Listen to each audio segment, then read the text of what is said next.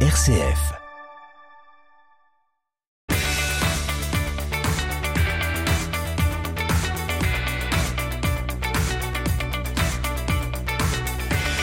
Bienvenue dans votre chronique sportive RCF Sport, comme chaque lundi midi 15 sur les ondes de RCF Cœur de Champagne. Dans cette chronique, on va revenir sur les résultats de vos clubs près de chez vous du week-end dernier, à savoir le football avec le Racing Club d'Épernay, le Stade de Reims, le Champagne Basket, mais aussi les Bombardiers d'Épernay et le Hockey Club Chalonnais.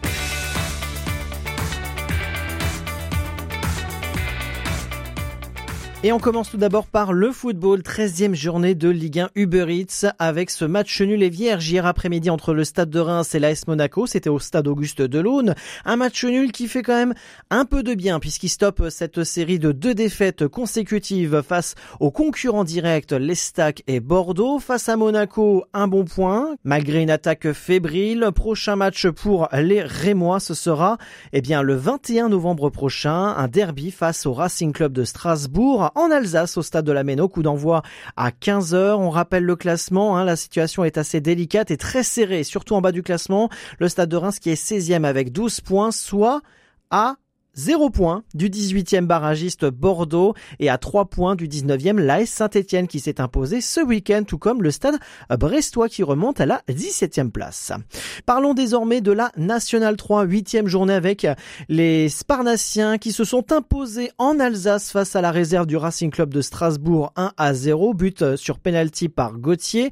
Au classement les Sparnassiens eh bien soufflent un tout petit peu au classement puisqu'ils remontent à la 12e place avec 7 points. Prochain match pour les, le Racing Club d'Épernay-Champagne. Ce sera le 20 novembre prochain sur le terrain de Louis Newen. Coup d'envoi à 18h, bien évidemment. En roller hockey, sixième journée de Ligue Elite avec une lourde défaite des bombardiers d'Épernay. C'était du côté de Garges 12 à 2 au classement. Les bombardiers sont 9e sur 10 avec 2 points. Le dernier c'est Paris 13 avec 1 point seulement. Prochain match pour les Sparnassiens, ce sera le 13 novembre du côté de Villeneuve. Coup d'envoi à 19h30 et c'est bien sûr pour le compte de la septième journée. En hockey sur glace, match perdu en prolongation pour le hockey club chalonnais 5 buts à 4 du côté d'Orléans. Prochain match pour les Chalonnais, ce sera le 20 novembre face au Luxembourg, qu'on envoie à 18h30 à la patinoire Cité Glace.